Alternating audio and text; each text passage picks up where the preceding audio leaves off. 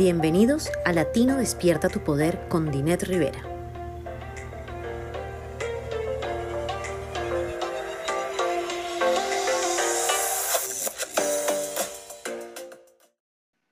Bienvenidos a Latino Despierta tu Poder, aquí su servidora Dinet Rivera. Hoy tengo una invitada muy especial conmigo, una persona que la considero una amiga, nos hemos conocido a través de una red internacional ella está en Indianapolis y vamos a hablar de unos temas muy importantes con respecto a, la mujer y la mujer emprendedora y todo lo que tiene que ver con el desarrollo personal, etcétera. Pero vamos a hablar de unos temas muy importantes. Así que este, mi amiga Ana Cecilia Rodríguez está aquí conmigo hoy. Bienvenida, Ana Cecilia. Hola Dinet, para mí es un gran placer estar aquí contigo y en este espacio tan maravilloso como es Latino Despierta tu Poder. Muchas gracias. Entonces, quiero leerles un poco el bio de Ana Cecilia porque ella es una, mujer que ha logrado muchísimo y, y, hace mucho en la comunidad, especialmente para servir a la mujer, pero ya ella nos explicará todo lo, hablaremos de todo lo que ella hace en la comunidad, pero voy a leerle. Ella es mentora de emprendimiento, eh, de breathworker, consteladora familiar, life and leadership coach, pedagoga sistemática, especialista en inteligencia arquetipal, asociada de Mujer Wow y miembro de la non-profit Mujeres Conectadas en Indy y de Eli, Emprendedoras Latinas en Indiana. Entonces, Ana, Cecilia, en estos temas, algunos de los temas que yo eh, mencioné en tu bio, ah, háblanos un poco de estos temas, especial, especialmente cuando hablamos de lo que es este los modelos estos de arquetipal y lo que, cómo esas, a veces esos modelos eh, económicos han hecho que la mujer se comporte de cierta manera o que tengamos ciertas creencias y, nosotras este, precisamente estamos muy envueltas en lo que es este entendimiento de que el éxito es algo interior, que uno tiene que trabajar en sí mismo primero para poder alcanzar el éxito, el verdadero éxito que uno busca, ¿no? Entonces, hablemos un poco de este tema, este, Ana Cecilia. Sí, gracias, Dinet. Para mí es un tema que me apasiona muchísimo. Eh, y creo que como, como todas, cuando hemos pasado por ciertas circunstancias personales, ¿sí? Eh, primero, algo que tú has comentado muchas veces, como las mujeres, a pesar de que nos hacemos cargo de la economía familiar, cuando nos toca salir a quizás hacernos cargos de algo fuera, sentimos que nos hace falta algo, que no tenemos los suficientes conocimientos, o hay una vocecita en la cabeza que nos dice, no, ¿cómo vas a hacerlo tú así? Bueno, a mí me tocó a través de mi divorcio eh, hacerme cargo, ahora empezar yo a, emprender, cómo puedo yo descubrir mi, propia eh, capacidad de inteligencia financiera, y allí empezó también algo que de lo que tú hablas en, tu libro que me fascina, que es del autodescubrimiento. Y empecé un trabajo de crecimiento personal, de superar esos miedos y me encontré con el trabajo de los arquetipos. Eso fue algo que me ayudó muchísimo. Y los arquetipos no es esa, ese modelo o ese patrón universal en el que crecemos y que sin darnos cuenta se convierten en una forma de ser, de hacer y en un sistema de creencias personal. ¿Sí? Y, y, muchas veces hay un sistema de creencias colectivo, no muchas veces, siempre hay un sistema de creencias colectivo. Y entonces los arquetipos los convertimos en estereotipos, que no es lo mismo, pero sin darnos cuenta los mezclamos.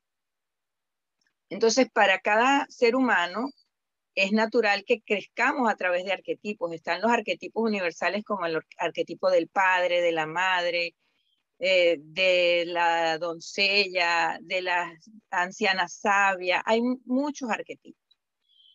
Pero hay algunos que los hemos convertido en estereotipos. Cuando decimos mujer, entonces el arquetipo mujer que realmente es una gran cantidad de arquetipos para conformar lo que es eh, la, un ser humano, en este caso femenino, eh, y lo hemos eh, englobado en un estereotipo de que, ay, mujer, ser mujer es ser obediente, es ser humilde, entendiendo la humildad desde el, desde el menoscabarte, desde el no sobresalir, desde el que tampoco es la real mm, acepción de la palabra humildad, pero es la que culturalmente le hemos dado.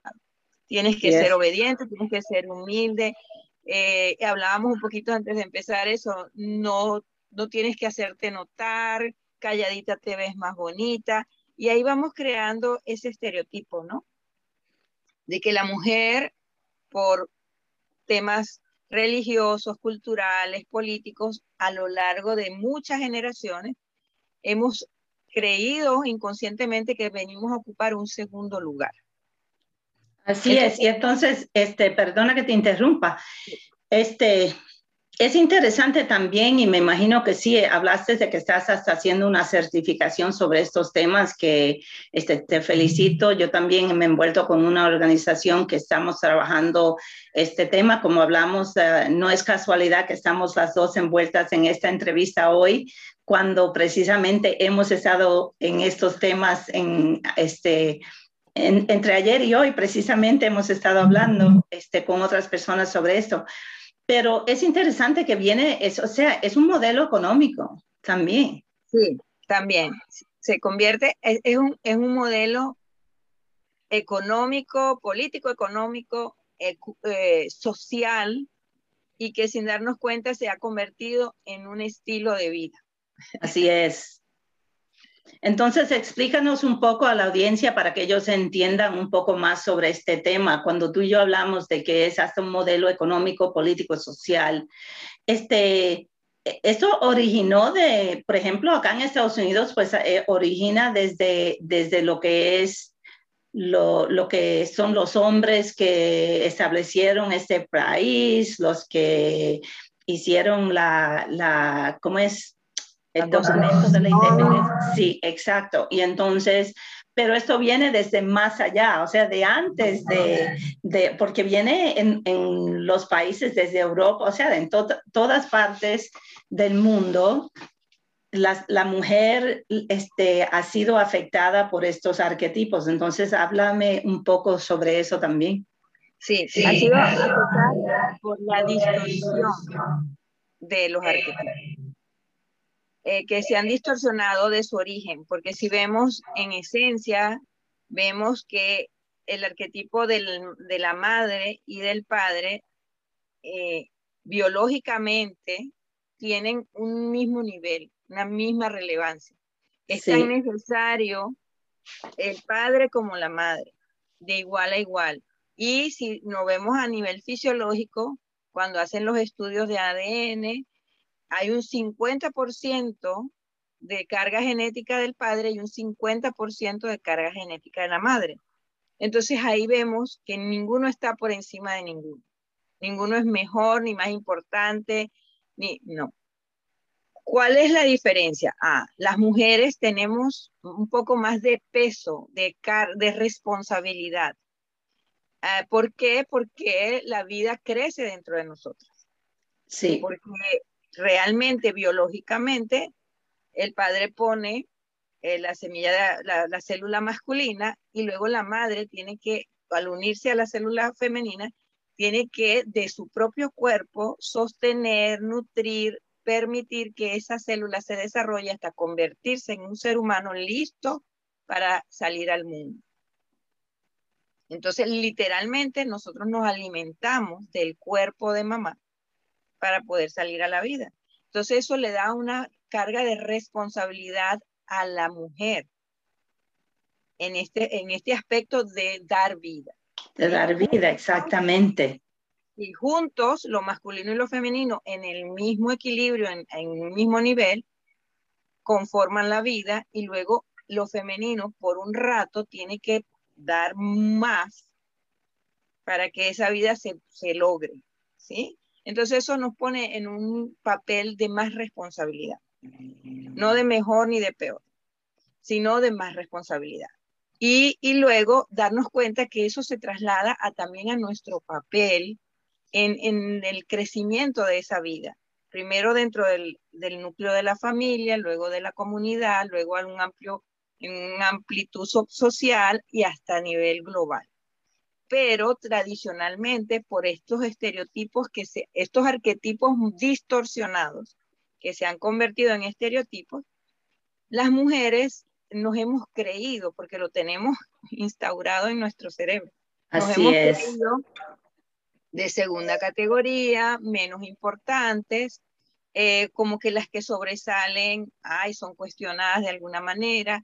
Es esa lucha eh, como decías tú, eh, hablando ahorita en esta certificación que estoy haciendo de paridad de género, ver, hay mucho enfoque en lo que es la economía del cuidado, que es un tema que no es, como decíamos un poquito tú y yo hablando antes de la entrevista, no es de ahorita, tenemos muchos años hablando de eso, pero en este momento ha cobrado relevancia cada vez más, al punto en, del en el que está llegando la humanidad donde realmente tenemos que tomar conciencia que nos necesitamos a todos sí. para poder avanzar y superar los retos y desafíos que como humanidad nos, nosotros mismos nos hemos creado. Y la mujer tiene un papel relevante en eso. Entonces, cuando hablamos de la economía del cuidado, es darnos cuenta que este estereotipo de no valorarse la mujer y de no ser valorada social y culturalmente, ha creado un desbalance que lleva a lo que tú dices, a lo económico porque el trabajo de la mujer en casa, el trabajo del cuidado de, de levantar a la familia, el trabajo de, de, cuando cuidamos primero a la primera infancia y luego que muchas veces toca cuidar a los ancianos, ¿sí? Y eso no, no se le pone en valor. Y más bien sí. cuando tú oyes es muy común decir, oye, no, es que eh, ella gana menos que el esposo. Ajá, pero y el trabajo que hace en casa, oh, es que ella no trabaja, no trabaja.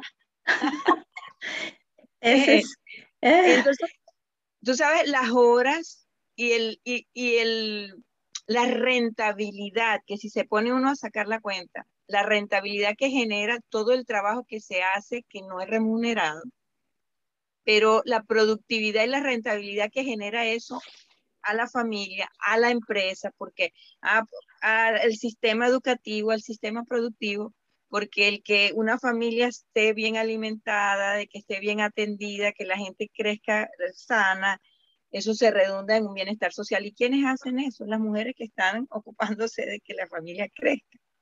Entonces, hay toda una distorsión que este modelo económico del que tú me estabas hablando ha puesto el enfoque en el que trabaja y produce, ese es el que tiene, es productivo, es rentable, es el que se le considera dentro del Producto Interno Bruto cuando se calcula dentro de los países. Sí. Y no te está, estás dejando de, de, sacar la cuenta de todo un trabajo que hay allí tras bastidores y que tiene un valor inmenso. Entonces, hay muchos países que ahora están tomando en cuenta eso y por eso se está hablando de la economía del cuidado, de empezar a darle visibilidad y a darle valor real a este trabajo que antes se consideraba de última categoría, cuando realmente es primordial para que la vida siga. Así es. Una pregunta o, un comentario este, primero. En un, es tan evidente este problema.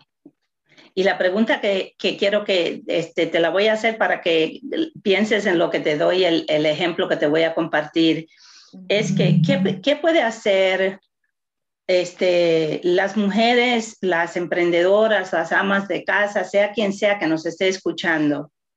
¿Qué piensas que sería el primer paso que esa mujer, porque estamos hablando de el éxito es interior, no, primero tenemos que nosotras entender de dónde viene todo esto y decidir que es el momento de, de, de y, y, sé que quiero que hables un poco de eso también, porque estaba, estabas hablando de que no es que sea mejor o peor el hombre o la mujer, sino que nos necesitamos y la colaboración y, y la, eh, todo eso es importante, pero ¿por dónde empieza una mujer para poder entonces ir este, mirando cada día más y reconociendo su papel en la sociedad, su importancia, lo que ella contribuye a pesar de no estar en la casa. Pero quiero compartir un ejemplo porque en las capacitaciones que yo hago de coach financiero, este, llevo más de 10 años haciendo estas capacitaciones para el estado de Delaware.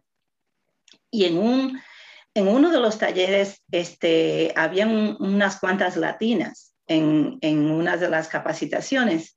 Y estamos hablando de que en coaching, cuando tú estás este, haciendo coaching con una persona, es importante que estés mirando a la persona, que la mires que ojo a ojo, cara a cara.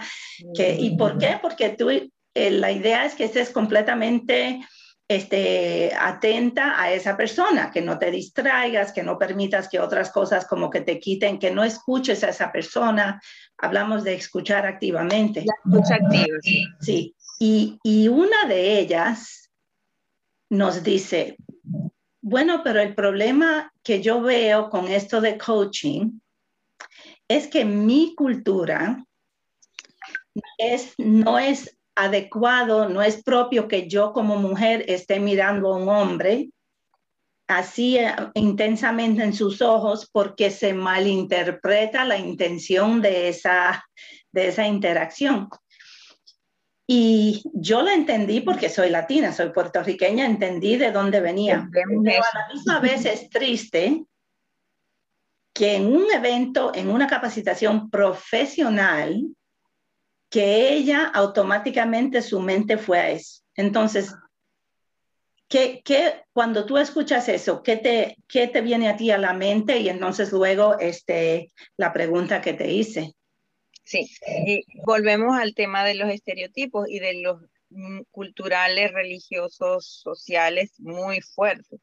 Entonces, donde mm, desde pequeñas nos dicen eso, no te rías tanto, no te hagas notar, no levantes la voz, mira que no, no veas así, no hagas asados, o sea, siéntate, ah, derechita, cierra las piernas, como que si todo movimiento, todo lo que nosotras hagamos les pueda generar una atención inadecuada hacia nosotros.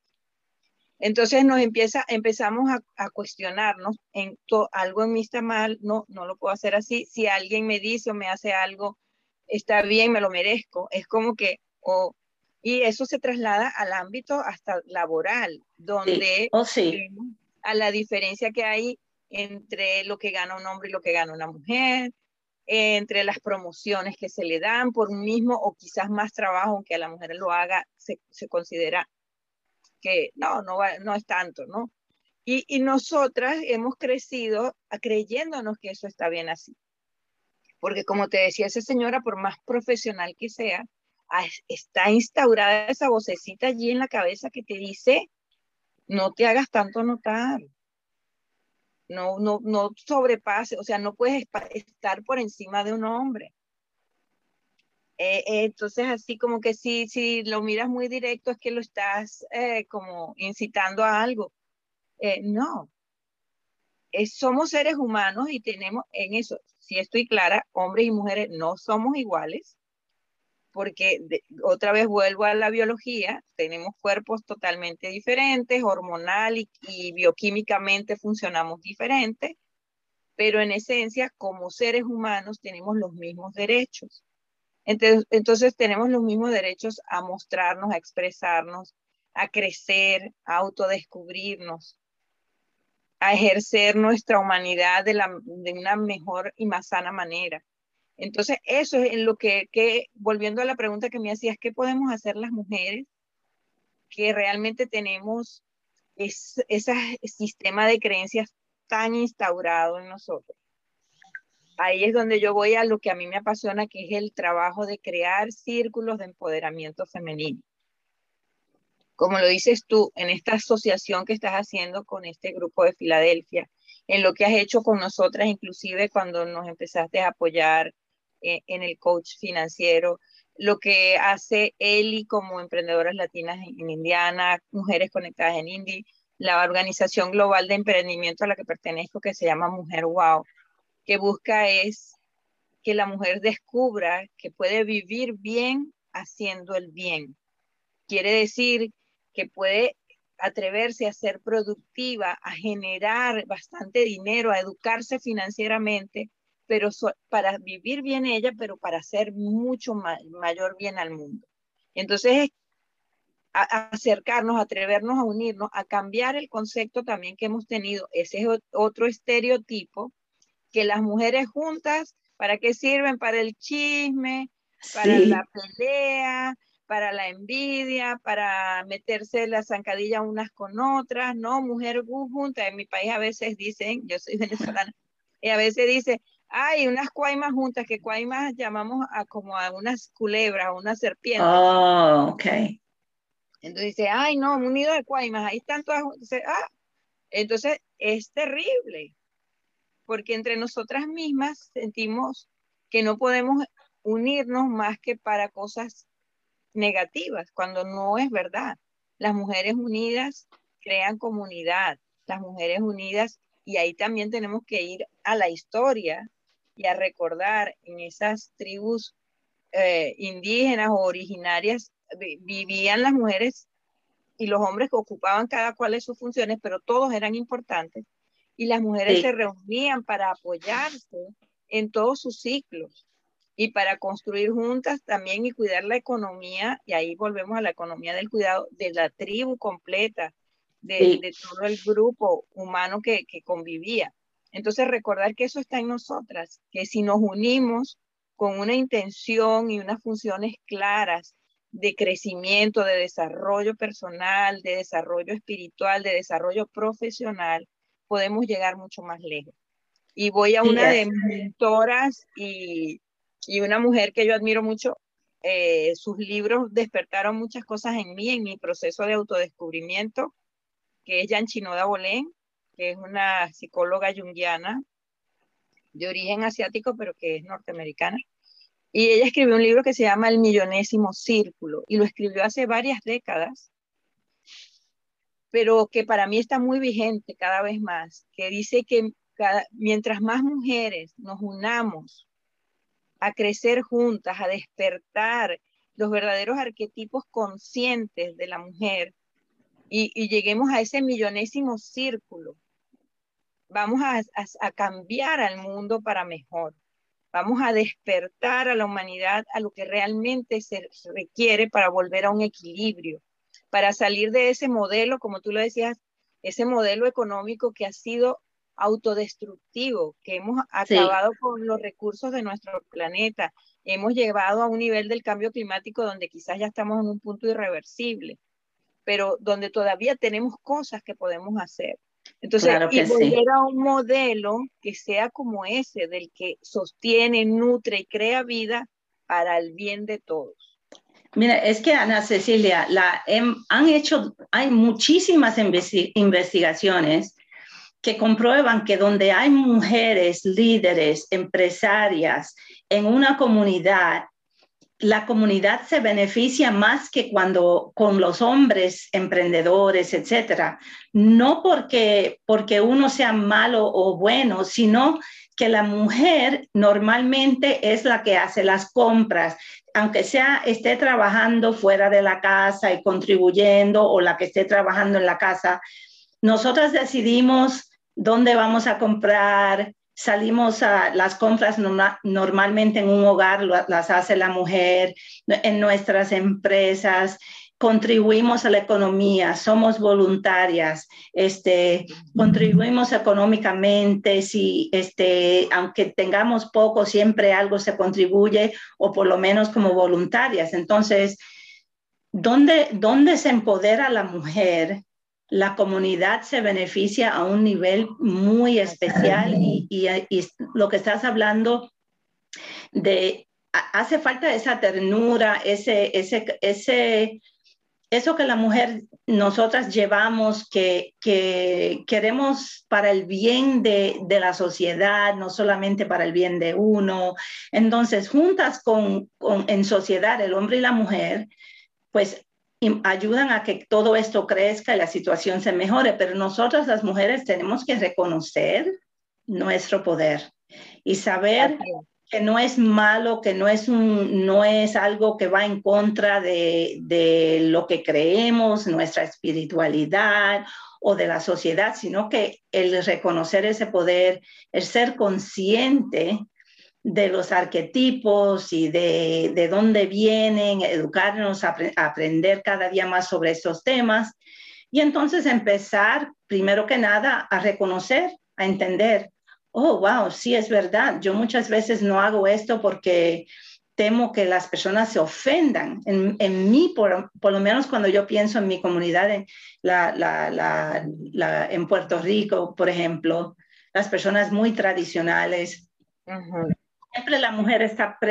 Eh, algo que yo he leído mucho que me, vino a la mente, que sucede con la mujer, este, no solamente la latina, sino que la mujer siempre está pidiendo disculpas oh, I'm sorry, uno va al supermercado y, entra una persona al, al, misma área donde uno está y la mujer inmediatamente, oh, I'm sorry.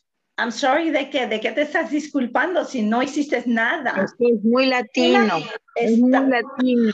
Ese pedir de, de, lo, perdón, lo siento. Y, y tenemos, en, yo creo que en cada uno de nuestros países tenemos algunas expresiones eh, así como eh, incluso con las amigas mexicanas hablábamos, ellas me comentaban otra vez de dónde sienten que surgió esa frase del mande. Eh, ah, sí. Y en Venezuela es mucho el perdón, perdón. Entonces, como que siempre nos sentimos que tenemos que, eh, como que a menos, ¿no? Sí. Entonces, es algo que culturalmente se nos queda muy allí. Y, y yo vuelvo que creo que juntas es eso es una de las frases de Mujer Guau, juntas es más fácil. Y en, y en ELI, en Emprendedoras Latinas en Indiana, nuestro eslogan también es unidas, somos más fuertes y llegamos más lejos. Entonces, yo creo que un primer paso, primero el primer paso es como tú lo pones muy bien en tu libro, que yo ahí estoy muy conectada contigo, es el autodescubrimiento.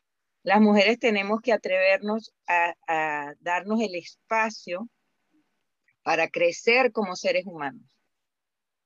Eh, no los merecemos, nuestros hijos se los merecen, nuestra comunidad se lo merece. Mientras más yo me permita crecer, mientras más yo empiece a conocerme y a permitirme saber que soy mucho más de lo que yo me he creído hasta ahora y de lo que me han dicho que yo soy. Así es. Eso va a beneficiar a todo lo que me rodea, a todo mi sistema, a todo mi entorno. Y luego, el siguiente paso es permitirme descubrir quiénes están más allí a mi alrededor que me pueden apoyar en ese crecimiento. Y, cuando las mujeres nos unimos, cambiar ese paradigma, esa creencia errónea de que las mujeres solo nos unimos para el chisme o para las tonterías o para la... No, que las mujeres juntas creamos familia, creamos vida, creamos comunidad. Entonces, empezar a, a mirar eso como lo que haces tú, como lo que hago yo, como lo que está haciendo Patricia, Dominic, Teresa Gaña, todas esas mujeres con las que yo eh, trabajo. Estamos creando redes de mujeres que empiecen a despertar, cada una de sus talentos, desde su originalidad. Tú nos educas en lo financiero. Yo me doy un paso atrás y aprendo de ti, porque esa no es mi área, ese no es mi talento. Más bien yo agradezco, porque eso también, mujeres como tú, nos despiertan, porque ese es otro estereotipo en el que nos hemos quedado las mujeres. Sí. Eh, no, pues, no sé eh, llevar lo financiero, las finanzas no son lo mío. Cuando, como tú lo dices muy bien, somos las que llevamos la economía del hogar. Sí. Y no nos los creemos. Ah, no, pero yo no puedo con los números. Entonces, cuando una mujer como tú nos da esa pauta, nos abre el camino, nos lo presenta de una manera sencilla, oye, yo me atrevo, voy hacia allá, sé que puedo aprenderlo. Ajá, por lo menos yo en lo mío, de, despertando a las mujeres en ese espacio de crecimiento y desarrollo personal, a descubrir que son mucho más de lo que han creído que son. Sí, eh, y como tantas otras mujeres que desde su don, desde su talento, algunas porque cocinan riquísimo, entonces están despertando a las mujeres. Ahorita hablando contigo recordé un documental que vi en, Netflix, pero fue hace como dos años, entonces no recuerdo exactamente cómo es que se llama. No es un documental, es un programa de esos que daban eh, y este es enfocado en chefs que tenían una historia muy interesante, muy inspiradora y que habían transformado su cocina en algo que daba beneficio a mucha gente. Y hubo una historia que me conectó muchísimo, porque es una mujer hindú y ella es la segunda hija. Y sabes que en, la India ser la segunda hija es una maldición. Porque, porque solo esa familia, sus padres solo tuvieron dos hijas. Ya tener una hija como primer hijo ya es algo mm, no muy bueno. Pero cuando vuelves y lo segundo que tienes es una hija y después no hay hijos varones, entonces la segunda hija es una carga porque a las familias de las hijas es que les toca, eh, las primero que hay también, como en muchos lugares del mundo, las mujeres son consideradas de segunda categoría. Sí. Por no decir de última. Eh, eh, luego cuando son las familias de las mujeres las que se tienen que hacer cargo de las bodas y, pagar la dote y pagar todo lo, hacer todo eso, no sé qué. Eh, y luego cuando los padres están mayores, los, eh, los hijos son los que heredan. Entonces las hijas como que son una carga para la familia. Sí, sí, así es. Entonces ella es una segunda hija y ella, desde muy pequeña, hubo algo en ella que se reveló ante eso. Y ella se fue a lo que hablábamos antes, al extremo. Ella no quiso caer en el estereotipo de la mujercita, de la segunda hija, de la maldición de la familia, y ella se fue al otro extremo y se convirtió en hombre, porque ser mujer no era bueno para ella.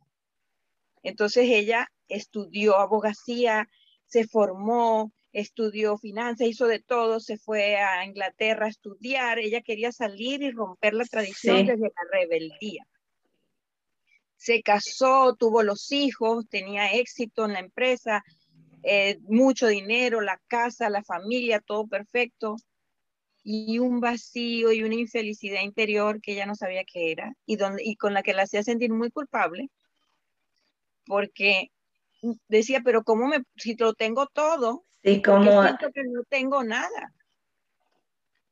Y, entonces ella cuenta esa historia tan bonita de que un día caminando por una calle de Londres, pasó por un lugar donde le llegó el olor de la comida hindú, o sea, de la comida india, de una comida casera. Y algo se abrió en ella y empezó a llorar y a llorar y a llorar y a llorar, como que algo se quebró. Y sintió que ella tenía que regresar a su casa y ahí llamó a la mamá y le dijo algo, me di cuenta, no sé qué, tengo que regresar.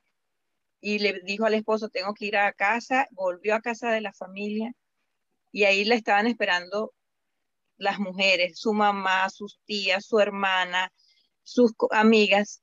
Y ahí pasó un tiempo y la enseñaron a cocinar, porque ella en su lucha por no ser como lo que era la tradición de ser mujer en su cultura, ella ni siquiera quiso aprender a cocinar. Entonces, que de verdad se fue al extremo, sí, que se fue a un extremo.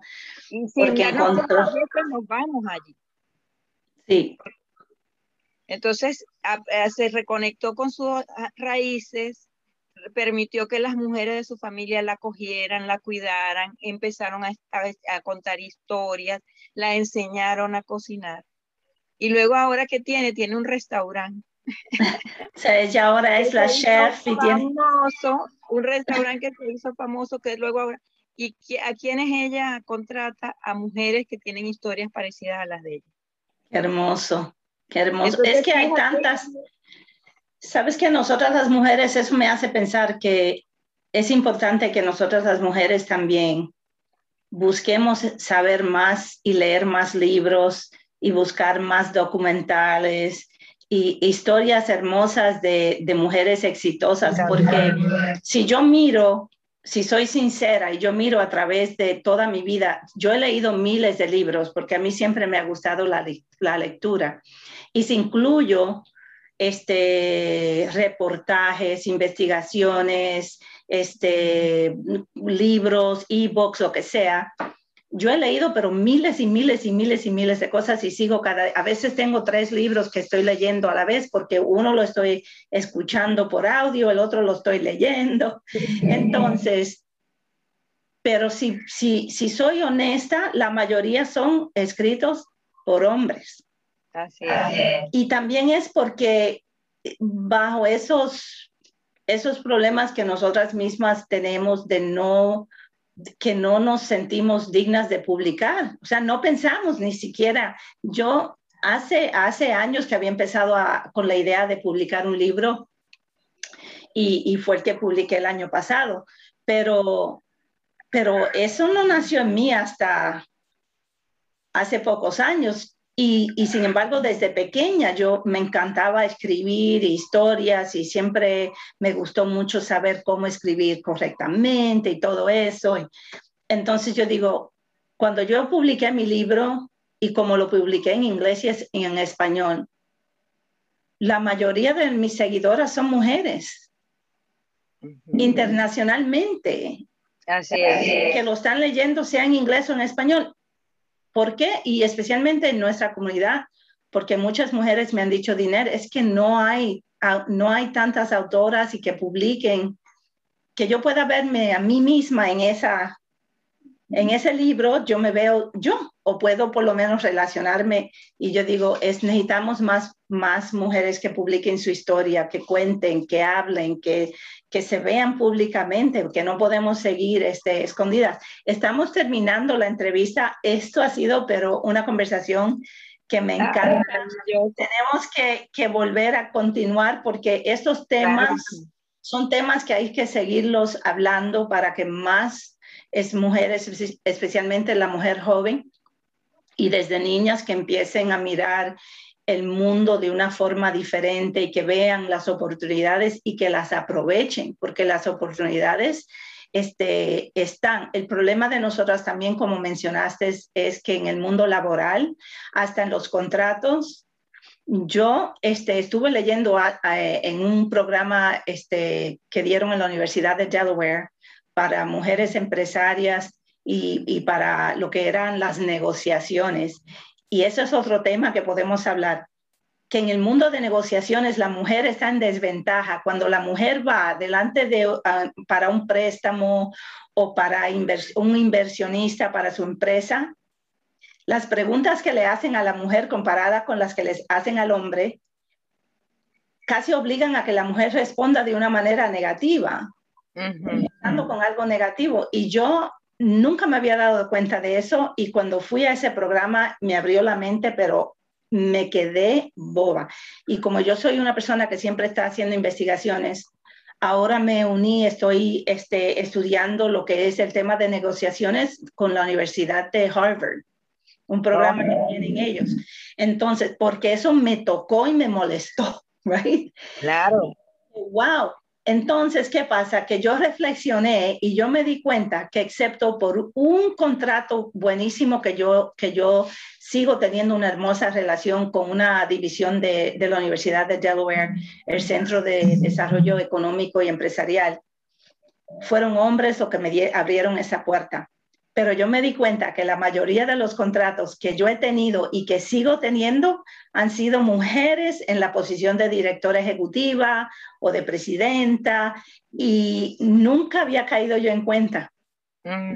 Y ahí fue que yo dije, wow, ¿cuántas, cuántas organizaciones donde eran hombres los líderes que me han pedido a mí que venga como experta, que dé charlas, que esté, como decimos, en la mesa para la conversación, para las lluvias de ideas, para crear programas nuevos y nunca me refirieron para un contrato o algo que me abriera a mí una oportunidad sino que yo dando y dando y dando. Y recuerdo que una vez una coach me dijo, Dinet, ya tú te ganaste el cielo, me dijo.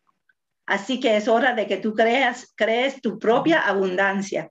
Y lo que ella quería decir era que yo estaba siempre apareciendo y todo de gratis y dando esto y dándolo y dando de mi conocimiento. Y, y ella me dijo, el hombre da y hace de voluntariado y todo, pero el hombre no se sienta y sigue dando y dando y dando y que sin que le paguen. Y eso era lo que ella quería decir con eso. Es así. Y forma parte de ese cambio que tenemos que hacer en nuestras creencias, en nuestro sistema de creencias. Y, y yo creo que como eh, resumiendo, sé que ya estamos sobre la hora, es eso. El primer paso es, empieza tu proceso de autodescubrimiento, mujer. Sí. Atrévete a crecer como persona, como ser humano, pero también espiritual y profesionalmente. Lo segundo, empieza a buscar a otras mujeres que tengan esa misma semillita de, crecimiento dentro de ellas para que puedan crecer juntas, porque ahí va a ser mucho más poderoso y mucho más amable para ti este proceso. Y tercero, vamos a darle también un buen lugar al hombre, que es importante, que volvamos a encontrar el equilibrio. Este es un proceso de desaprender viejos esquemas, viejas creencias para aprender nuevas. Y estamos en eso no solas nosotras, ellos también. Sí. Porque nosotras somos madres y hemos criado a los hijos también con esa visión machista, eh, como siguiendo adelante con ese modelo social y económico del que tú estabas hablando, del patriarcado, y olvidándonos que tampoco ninguno de los dos extremos es malo. Tenemos que encontrar otra vez ese equilibrio donde lo femenino y lo masculino unidos crean vida y tienen un mismo lugar de importancia y donde cada quien puede ocupar sus responsabilidades sin pisarle la manguera a otro o sin eh, salir del modelo de competencia para entrar en el modelo de crecimiento colaborativo, de cooperación mutua, donde va a ser un beneficio para todos. Y ese es el mundo que nos merecemos.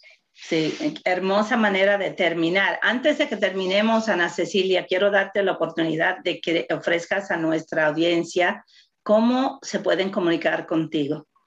Sí, bueno, yo como dijiste, estoy en Indianápolis, eh, también doy muchas sesiones online. Estamos en este mundo post pandemia o todavía en el transcurso de la pandemia donde hemos activado toda esa parte online. Entonces eh, me pueden contactar a través de, mi número es 317-654-5837 eh, aquí en Estados Unidos. Ese también uso por WhatsApp. Y mis redes es arroba oficial. A través de esos canales pueden comunicarse conmigo. Y para mí siempre es un placer servir y ahora aprender que también, como hemos aprendido contigo, que a través de mi servicio yo crezco, no solamente como ser humano, sino también financieramente, pero también apoyo a que otras personas puedan descubrir que pueden crecer y vivir en felicidad productiva. Claro que sí, y me encantan estos temas. Este, en algún momento quiero que, que volvamos, que regreses y seas mi invitada aquí y vamos a invitar a otras este, a que sean parte de esta conversación. Este, si tú conoces a personas, a mujeres que, tú dices, Dinet debe y tener a esa persona como invitada en su programa, por favor, me la recomiendas, nos pones en contacto, porque la idea es expandir, este, como el, programa es Latino Despierta tu Poder, el programa no es que es exclusivamente para la mujer, pero la realidad es que la mayoría de mis seguidores son mujeres empresarias en particular, pero no solamente, y entonces tenemos que hablar de estos temas que muchas veces las personas no los quieren tocar porque se preocupan de que ofendan a algo y eso viene también de nuestra cultura, ¿no? Ah, pero es que si yo digo esto, vaya quizás ofendo. En todo lo que hacemos podemos ofender a alguien, pero no debemos entonces quedarnos calladas o no este, hablar. Es saber cómo presentar los temas para que la persona se le abra la mente a escucharlos y a decir, bueno, quizás esto me hizo sentir un poco incómodo o incómoda, pero ¿sabes qué? Parte de lo que están diciendo, yo veo que mm, como que me toca y quizás tienen razón, entonces me da la, por lo menos me motiva a explorar y a tratar de aprender más. Así que para eso es este programa y estas conversaciones. Muchas gracias, Ana Cecilia. Siempre un gusto estar contigo y entonces seguiremos adelante. Es un placer compartir este espacio contigo también. Muchas gracias. Entonces, a mí este, me pueden encontrar también en las redes. Si me buscan por mi nombre, Dinés Rivera, van a encontrar dónde estoy en las redes sociales, van a encontrar mi, página de Facebook.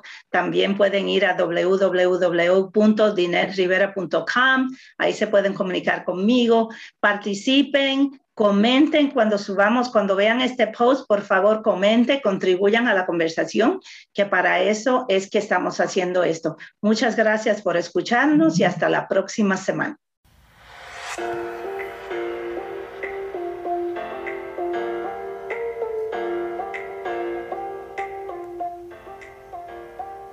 Gracias por escucharnos.